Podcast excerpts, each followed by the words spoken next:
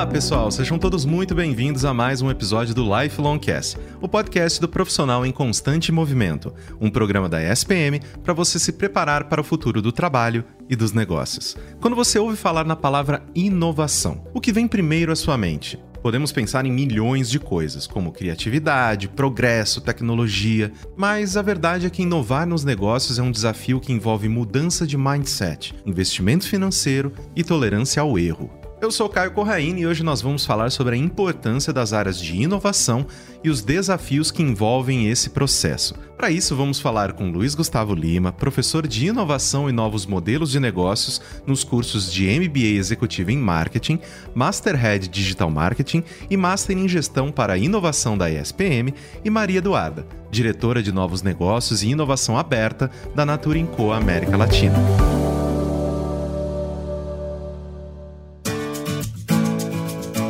Para saber como funciona o processo de implementação da cultura da inovação nas empresas, eu convido o Luiz Gustavo Lima, professor de inovação e novos modelos de negócios nos cursos de MBA Executivo em Marketing, Masterhead Digital Marketing e Master em Gestão para Inovação da ESPM. Seja muito bem-vindo ao Lifelong Cast, Luiz. Muito obrigado por ter aceitado o nosso convite. Muito obrigado, Caio. Feliz de estar aqui. Prazer enorme e vamos trocar conhecimento, aprendizado e crescer juntos hoje. Perfeito. Minha primeira pergunta para ti, querido, é a seguinte: o que é a inovação no mundo dos negócios e como que a gente promove a cultura da inovação dentro de uma empresa? Porque querendo ou não, inovação por inovação, né, não adianta nada se ela não estiver conversando com o contexto, com o que é realmente importante para o futuro da empresa e tudo mais. Então, qual o seu pensamento em relação a isso? Boa, vamos lá, Caio. Começar do começo, né? Quando a gente fala em inovação, especialmente quando a gente está na perspectiva de ambiente corporativo, das empresas, de negócio, a gente aprendeu nos últimos anos, até nas últimas décadas, que inovação estava diretamente relacionada com o produto. Então, inovação de lançamento de produtos, de desenvolvimento de novas matérias-primas,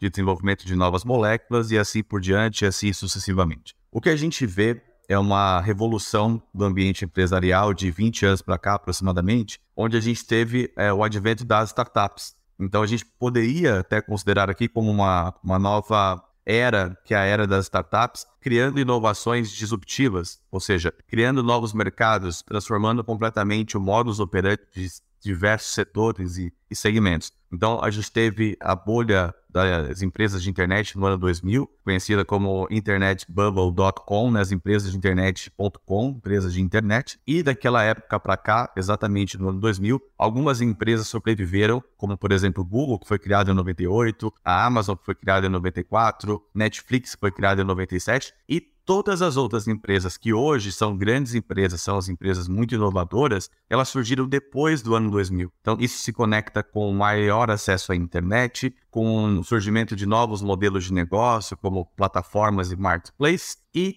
um ambiente muito mais orientado à geração de valor para os clientes. Então, nessa perspectiva, a gente pode entender a inovação orientada a um negócio, uma inovação que otimiza o core business, portanto, aquilo que a empresa faz, que é o arroz com feijão, Empresa que fabrica carro vende carro, empresa que fabrica perfume vende perfume. Esse é o core business. Mas ela nos traz um mundo de novas oportunidades, que são novos mercados, novas categorias, é, segmentos adjacentes ao core. Então a gente pode entender hoje que inovação está diretamente relacionada com colocar ideias em ação, então usar a criatividade para ter ideias. E quando eu conecto a ideia com ação, de fato, com execução, eu tenho uma invenção de algo seja um produto, um serviço, um canal de vendas, um novo modelo de negócio. E quando eu consigo conectar ideia com ação, com resultado, aí eu tenho essa inovação, a gente pode dizer, orientada ao negócio, que gera valor, que se conecta com a estratégia e que se conecta com a cultura da empresa.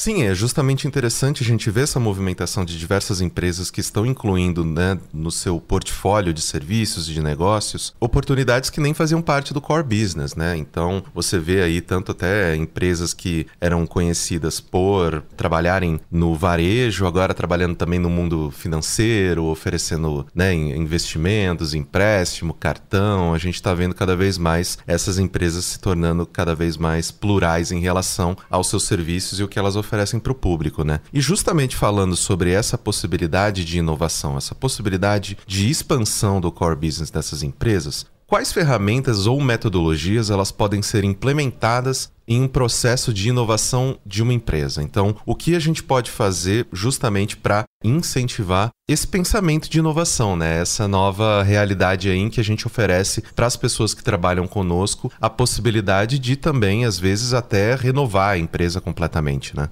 Perfeito, Caio. Essa é uma excelente pergunta. A gente pode entender, do ponto de vista metodológico e de como a gente implementa esse novo modelo mental nas organizações, que tem tudo a ver com cultura, que tem tudo a ver com criação de inovação de fato para o negócio, é o seguinte: a gente pode organizar o pensamento começando do começo que é as empresas mais inovadoras do mundo hoje, elas têm um design organizacional orientado por uma coisa que a gente chama de ambidestria. Então, o que, que é isso? Você gosta de futebol, é aquela pessoa que chuta tanto com o pé direito quanto com o pé esquerdo. Ou se você não gosta tanto de futebol, você pode entender que é aquela pessoa que consegue escrever tanto com a mão direita quanto com a mão esquerda. Então, no ambiente empresarial, uma empresa que ela é ambidestra, ela tem uma estrutura organizacional orientada ao core business, à eficiência, a gerar valor para os clientes atuais e também, não é ou, é e também, ela tem um foco na inovação, criando essa inovação para o negócio, que você muito bem citou, empresas tradicionais de segmentos tradicionais que têm posições, marcas, ofertas em outros segmentos adjacentes. Então, a gente pode chamar isso de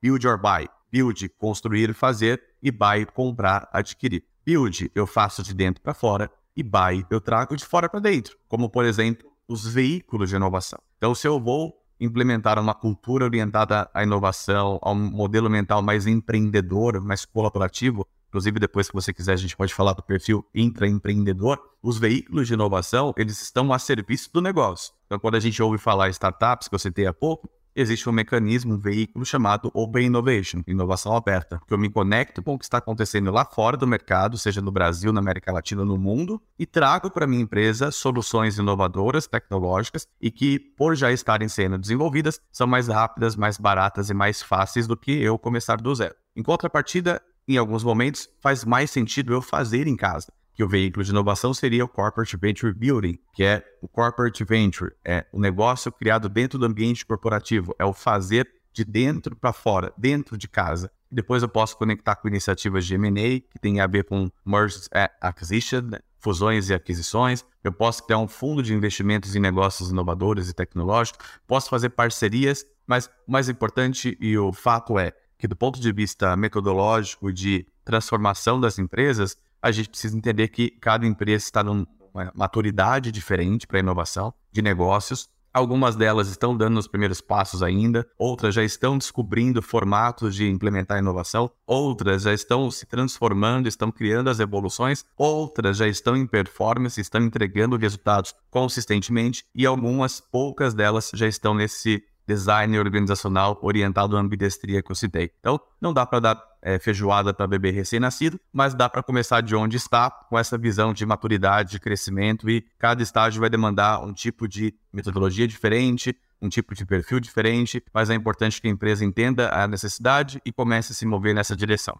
Eu achei excelente essa sua fala, principalmente na, nessa questão de que nós temos né, diversas oportunidades de implementar a inovação dentro das empresas. E justamente falando sobre esse início, sobre esse processo de implementação, a gente está vendo algumas empresas que elas estão deixando de punir né, o erro com o objetivo de gerar e justamente motivar a inovação lá na frente. Esse é um caminho interessante, né? Isso também passa pelas empresas entenderem que é investimento investimento e não custo, essa questão de fail fast, todas essas, né, é, esses termos que a gente está super acostumado a ouvir quando a gente fala em inovação? Perfeito. Eu tenho dito o seguinte: a cultura do Vale do Silício, né, do Silicon Valley das startups de sonho grande, comece pequeno escale rápido. Dream big, start small, scale fast. Tem tudo a ver com uma cultura de erro. Porque se eu vou criar algo novo, o pressuposto é de que eu vou errar. Eu não sei o que vai acontecer. É um ambiente de insegurança, de incerteza, de imprevisibilidade. Então, não precisa carregar muito nas tintas para saber que eu vou errar. Só que esse erro ele não pode ser um erro romântico. Ou seja, eu não vou cometer o erro de querer errar. Eu vou cometer o erro querendo acertar. Claro, lógico, é assim que deveria é, funcionar. Então, a cultura da grande empresa, de uma empresa tradicional, vou citar alguns exemplos aqui para deixar bem didático o meu ponto. Uma Natura, Gerdau, Santander, uma Volkswagen, são grandes empresas com 5 mil, 10 mil, 50 mil até mais de 100 mil funcionários no mundo todo, como é o caso da JBS. Então, não é trivial, eu não vou, eu não vou sair errando num ambiente como esse. E a brincadeira que eu faço aqui é, eu não vou fazer uma cirurgia com o médico e na hora H da minha cirurgia, o doutor vai falar: olha, deixa eu experimentar uma coisa nova com você aqui. Não sei se vai dar certo, mas vamos tentar. É, então, tem que escolher o ambiente, o momento, a hora certa, o jeito de fazer, a forma de fazer, mas com certeza absoluta, uma cultura orientada à inovação, ela está sim com o pressuposto de que eu vou entender e tolerar aquele eu com o modelo mental de aprender o mais rápido possível. Só para te dar alguns dados interessantes sobre esse ponto que você trouxe, a gente tem uma pesquisa que a gente faz aqui na Ace que se chama Ace Innovation Survey. Todo ano a gente entrevista profissionais executivos do Brasil inteiro, de centenas de empresas, para entender o status da inovação nessas empresas. O que, que a gente aprendeu recentemente? Que para 91% desses profissionais, eles estão familiarizados com o termo cultura da inovação. Eles entendem que é algo necessário, importante e que a empresa deveria cuidar. Quando a gente pergunta, na opinião dessas pessoas, quais são os objetivos que a empresa deveria ter com uma cultura orientada à inovação, a gente aprendeu que, para esses profissionais e colaboradores, melhorar a eficiência e produtividade da empresa tem tudo a ver com uma cultura mais inovadora. Uma liderança preparada para esses novos desafios também tem tudo a ver, e ser vista como uma empresa inovadora no mercado tem tudo a ver. E a outra parte é e o que é que dificulta? Por que, que é difícil? Quais são as barreiras? Dois pontos silos entre as áreas e essa falta de crença de que a cultura gera inovação, que gera negócio. Que o erro, quando eu canalizo ele, quando eu utilizo ele como alavanca de crescimento e potencialização, eu vou aprender rápido e ele precisa ser desenvolvido. Então, veja que não só a gente está discutindo aqui nesse podcast, mas os profissionais executivos que estão no mercado, estão ouvindo esse episódio, com certeza eles se identificam com isso aqui também. Sim, perfeitamente. Eu queria dar um passinho para trás e voltar para a questão de intraempreendedorismo que você mencionou, né, para a gente se aprofundar um pouco mais sobre isso agora. Qual é a importância, né, do intraempreendedorismo para a inovação em uma empresa? Essa questão de justamente empreender dentro, né, de uma corporação, fazer o um negócio dentro do negócio. É verdade. Até pouco tempo atrás, a gente pode dizer que o perfil empreendedor ele estava muito associado com ter o próprio negócio, ter uma loja, ter uma franquia e tal. E o que, a gente aprende é, na prática, né, vivendo esse, as, as, dores e delícias dos projetos desafiadores do ambiente corporativo, é de que existe um arquétipo, existe um perfil de profissional, de pessoa, que ela é orientada a resolver problemas, a criar coisas novas, a desafiar o status quo. Então, esse perfil empreendedor das grandes empresas, das startups, dos negócios, desde uma padaria até um unicórnio, né, como é conhecido por aí, a gente pode entender que são pessoas orientadas a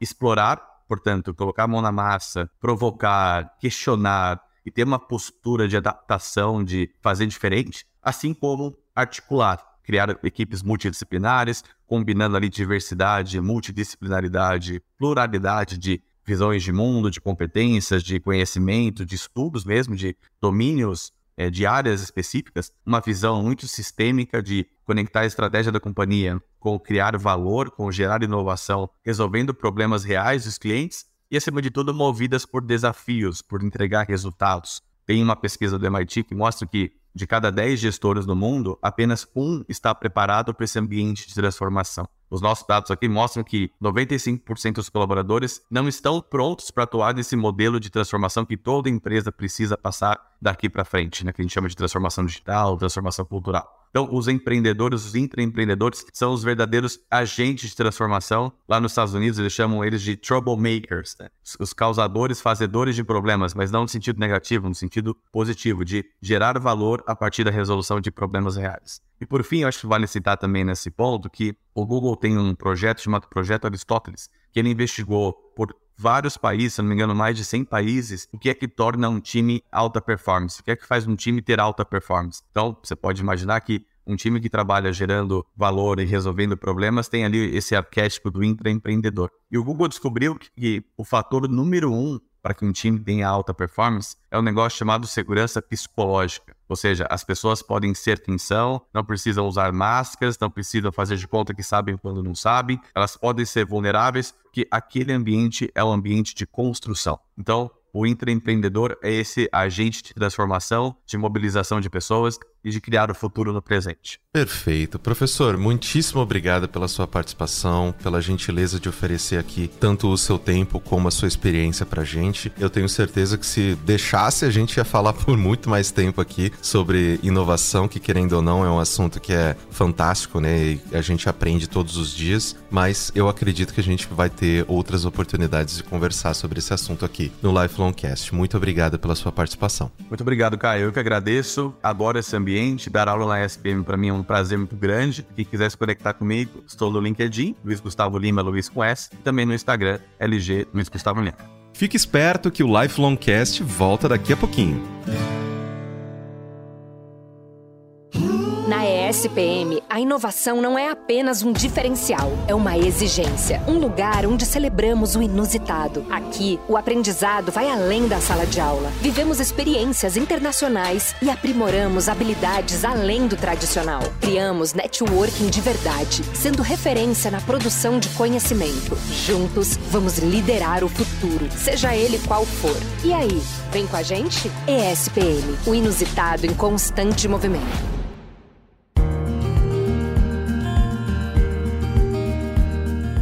Agora vamos entender como funciona a área de inovação de uma grande empresa. Para isso, convido a Maria Eduarda, diretora de Novos Negócios e Inovação Aberta da Natura Co. América Latina. Maria Eduarda, seja muito bem-vinda ao Lifelong Cast. Que bom te receber aqui no nosso podcast. Muito obrigada, Caio. Um prazer estar aqui conversando com você. Queria então abrir essa nossa conversa com essa primeira pergunta justamente para entender como que funciona e qual o papel da área de inovação da Natura Co. Porque querendo ou não, vocês sempre estão se movimentando para desenvolvimento de novos produtos, novas oportunidades de negócio, é, abertura de novos serviços que vocês oferecem. Então, como é que funciona essa área da inovação dentro de Natura Co? Joia, perfeito, Caio. Eu acho que eu começo dizendo que a inovação ela não acontece apenas em uma área. A inovação ela está permeada por toda a corporação, por todo o grupo. Ela acontece dentro de núcleos específicos, nas áreas específicas, mas a gente também tem é, as áreas de inovação apoiando governança, processo, dando ritmo, mapeando tendência e construindo esse futuro para o nosso grupo. Então, a gente tem dentro da Natura uma área é, de inovação I+D, tecnologia, que cuida de todas as tendências, é, tecnologia, inovação em fórmula, bioativo, ingredientes, está muito conectado com nossa área de desenvolvimento de produto e de novas fontes. E a gente tem a área de inovação de negócio, de modelo comercial, de logística. Eu toco a área de inovação aberta, né? Como é que a gente constrói parcerias e a gente usa os veículos de inovação que estão disponíveis para a gente acelerar a estratégia e acelerar essa construção do futuro. Então, está permeado por toda a corporação, mas tem uma regra e uma premissa que, independente de onde você esteja, numa empresa grande, quando a gente fala de inovação aqui no grupo Naturin Co, a gente fala que para a gente considerar inovação tem que gerar impacto positivo. Essa é a nossa regra de ouro. E para a gente, impacto positivo é, é o objetivo também do nosso negócio, é o nosso modelo de atuação, né? Falando de Natura há mais de 50 anos, já tem esse objetivo de construir um modelo que combina impacto social positivo, impacto ambiental e econômico. Então, a gente precisa mover algum desses elementos, né, impacto social ou impacto ambiental, para a gente de fato entender que a gente está gerando uma inovação completa, que é o que a gente busca nessas iniciativas. Exatamente. Dá para perceber que a Natura Co não é uma empresa que fica parada por muito tempo, né? Por isso que eu acho que é bem interessante acompanhar o desenvolvimento de vocês e também baseado né, nessa sua última resposta, eu queria te perguntar, na sua área, quais profissionais que atuam né, e quais metodologias vocês utilizam no dia a dia justamente para ir em busca dessa inovação dentro da companhia? Caio, é, eu toco novos negócios de inovação aberta, né? Então, eu acho que tem uma, uma premissa importante, que quando a gente está falando de inovação, a gente precisa ter em mente que o time ele precisa ser diverso, né? A gente não vai gerar iniciativas diferentes ou inovadoras ou disruptivas se todos nós formos iguais. Então, é, eu acho que eu tenho um grande orgulho de ter um time muito diverso, não só em gênero, racial, geográfico. É uma, uma diversidade que me ajuda bastante a ter percepções, visões muito diferentes, e isso influencia muito positivamente no nosso processo. E a gente também tem um time muito multidisciplinar em relação à formação, a gente tem desde jornalista, publicitário, engenheiro, administradores, obviamente que todos de alguma forma entraram para uma área ou se especializaram nas diversas temáticas de metodologias eh, de inovação, então a gente tem pessoas com conhecimento em metodologia ágil, facilitação de processo criativo, é, uso e aplicação de tecnologias emergentes nos negócios, é, a gente tem áreas específicas rodando testes dentro da corporação. Então, essa divergência e essa amplitude de pensamento, de visões, de experiências, elas ajudam bastante a gente construir algo mais potente. Mas, obviamente, que existe uma governança, uma narrativa, um método e um processo é, que foi construído também para a gente colocar ordem, né? Porque para gerar inovação a gente tem que se organizar muito também, né? Então tem essa diversidade que de alguma forma se organiza para que a inovação aconteça. Exatamente. E falando, né, justamente sobre a inovação e essa possibilidade de desenvolvimento de novos serviços, novos negócios, novas parcerias, né, como é o caso também que você havia mencionado, muitos especialistas eles dizem que não é possível inovar sem ter alguma tolerância ao erro, né? Porque quando você vai criar uma coisa nova, nem sempre você acerta de primeira. Você concorda com isso? Como que Natura Co lida com essa possibilidade de às vezes fazer muitos esforços e muitos investimentos em algo que depois vocês veem que, putz, não era aqui. Como que vocês lidam com esse processo? Faz parte da premissa de que a gente vai iniciar diversas iniciativas, algumas vão dar certo e outras não darão. Se a gente não tiver iniciativas não dando certo, todas elas forem corretas e forem golaços do começo ao fim, quer dizer que a gente não está ousando, assumindo riscos suficientes. Então, quando a gente está falando de áreas de inovação, a gente precisa construir espaço para que testes aconteçam e a gente consiga errar, e isso já faz parte do processo. Mas o que a gente aprendeu é que a gente precisa construir este espaço para o erro. Né? A gente precisa construir um processo de inovação que permita que esses testes aconteçam, mas que a gente erre rápido, erre coisas diferentes e que a gente aprenda muito rápido com esses erros para retroalimentar todo esse processo. Então, eu acho que dependendo da área, né, como eu comentei, a gente tem inovações acontecendo em toda a corporação. Então, quando a gente fala de uma inovação que vai trazer um valor agregado dentro daquele método, daquele processo, daquele negócio,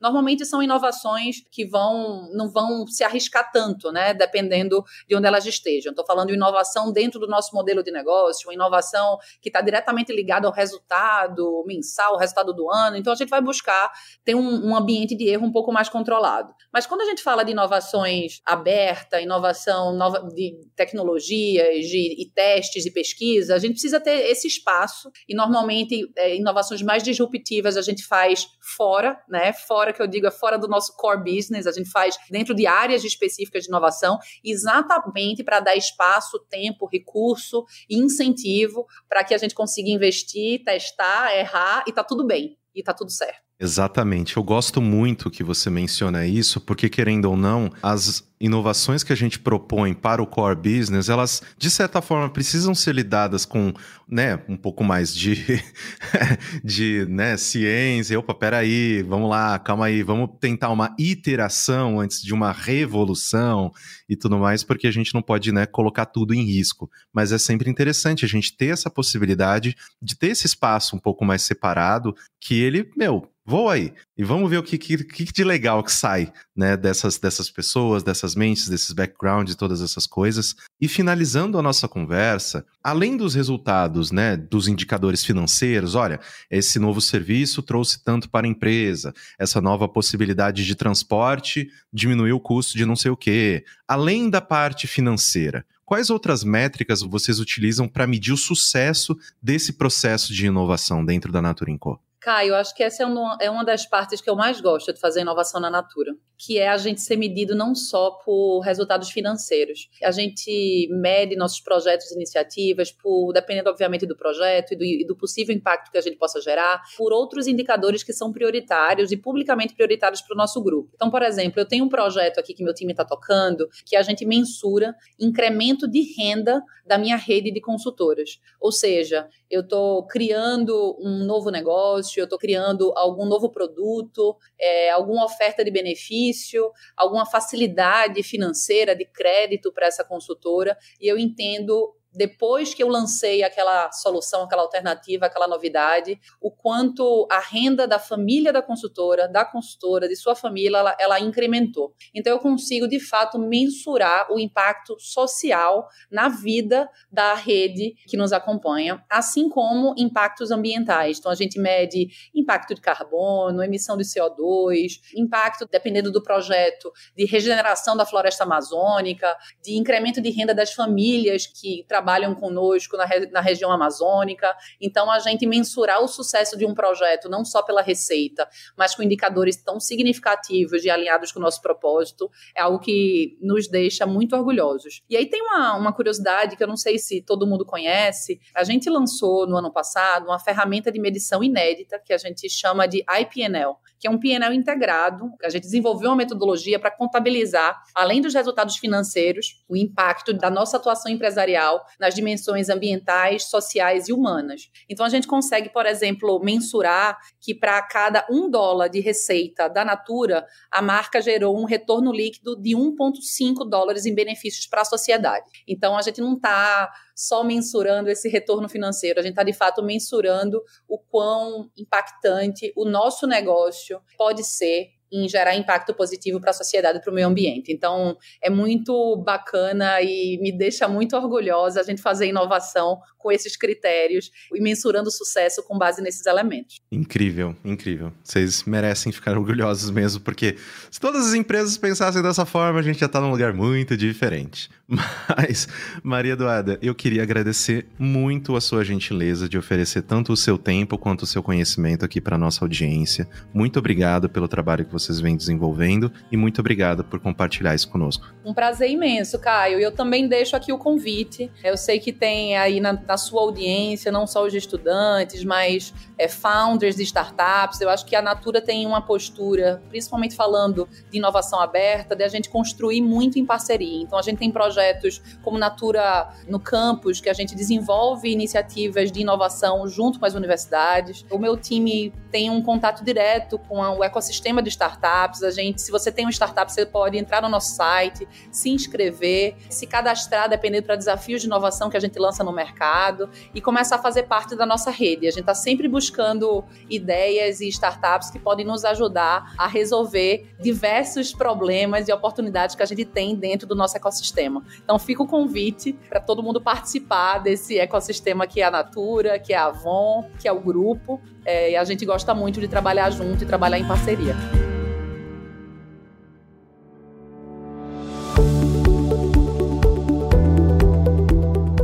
Vimos que a inovação é uma força poderosa que pode impulsionar o sucesso das organizações e é fundamental para se manter relevante em um mundo em constante evolução. Espero que você tenha gostado do episódio de hoje. Não esqueça de seguir o Lifelong Cast em sua plataforma de streaming favorita para não perder os novos episódios. Lifelong Cast é produzido pelo Núcleo de Conteúdo da ESPM em parceria com a Maremoto.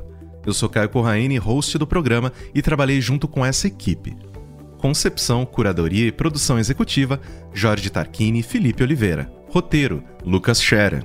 Produção: Thaís Santiago. Técnica de gravação: Andréa Xavier. Coordenação de edição: Adriana Sanches. Edição e sonorização: Vinícius Krieger. Coordenação geral Maremoto: Vinícius de Lima.